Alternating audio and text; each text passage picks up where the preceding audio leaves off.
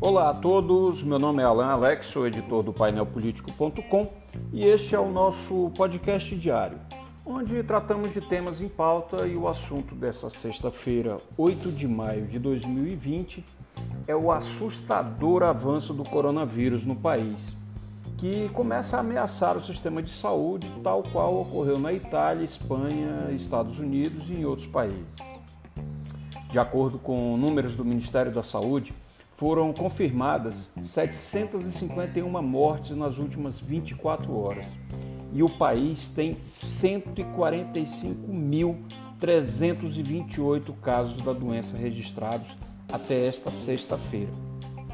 9.897 pessoas morreram em decorrência da Covid-19. E o que mais chama a atenção, além desses números apavorantes, é a total falta de preparo e planejamento por parte dos governos federal, estaduais ou municipais.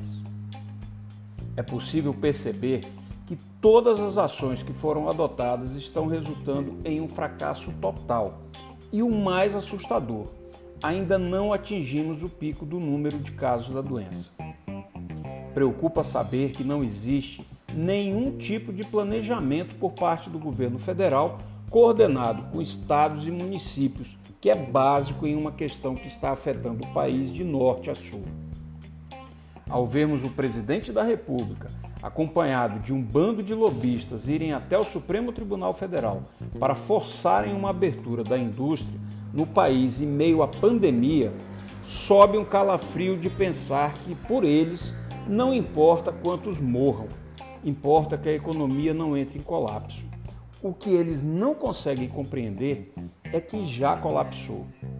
A indústria automobilística registrou queda de 99%. A Ambev, maior produtora de cerveja da América Latina, registra uma redução de 60% em suas vendas. Aqui em casa se bebe menos. O país precisava estar se organizando para um cenário pós-pandemia construindo e planejando novos modelos de negócios e serviços, porque o que tínhamos até janeiro deste ano terão que ser remodelados. A classe política segue acreditando que magicamente vai surgir um comprimido e todos vão tomar, ficar bem e voltar a ser do jeito que era antes. Não vai. O antes acabou. Nesta sexta-feira, um novo relatório de 25 páginas, publicada pelo Imperial College de Londres, com foco específico no Brasil, recomenda ações mais duras para conter a expansão do novo coronavírus.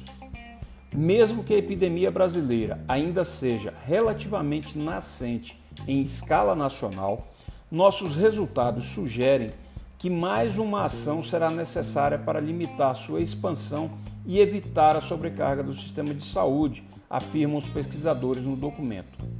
Eles analisaram em 16 estados brasileiros afetados pela Covid-19 o impacto das medidas de prevenção adotadas. O problema é que esses estudos não estão sendo considerados pelo governo brasileiro, que insiste em um discurso contrário à realidade. Jair Bolsonaro programou para este sábado, dia 9, um churrasco para 30 convidados, como se nada estivesse acontecendo no mundo.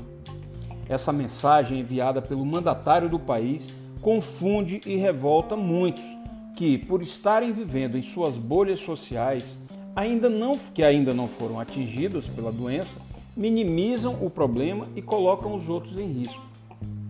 O Brasil é um caminhão desgovernado, que tem ao volante um condutor cego e surdo e que infelizmente não é mudo, porque fala o que não deve o tempo todo. É chocante ver que o Congresso, que tem força para colocar um freio nessa carreta desenfreada, ignore o perigo que corre a população e a economia. Se tivéssemos adotado medidas coordenadas e duras em todo o país, certamente não teríamos tantos mortos. Mas enquanto o mundo entrava em alerta, o presidente e vários governadores e prefeitos simplesmente caçoavam da gravidade da pandemia. Países desenvolvidos ainda estão longe de uma recuperação plena imagine a tragédia que vem por aí para um país em desenvolvimento, sem indústrias e com um presidente subserviente que não consegue enxergar a importância do cargo que ocupa e nem a responsabilidade que carrega. Pobre do Brasil, pobre de nós. E o nosso podcast de hoje fica por aqui.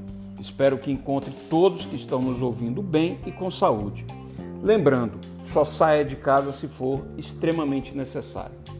Visite o nosso site painelpolitico.com e nos siga no Twitter, arroba painelpolitico.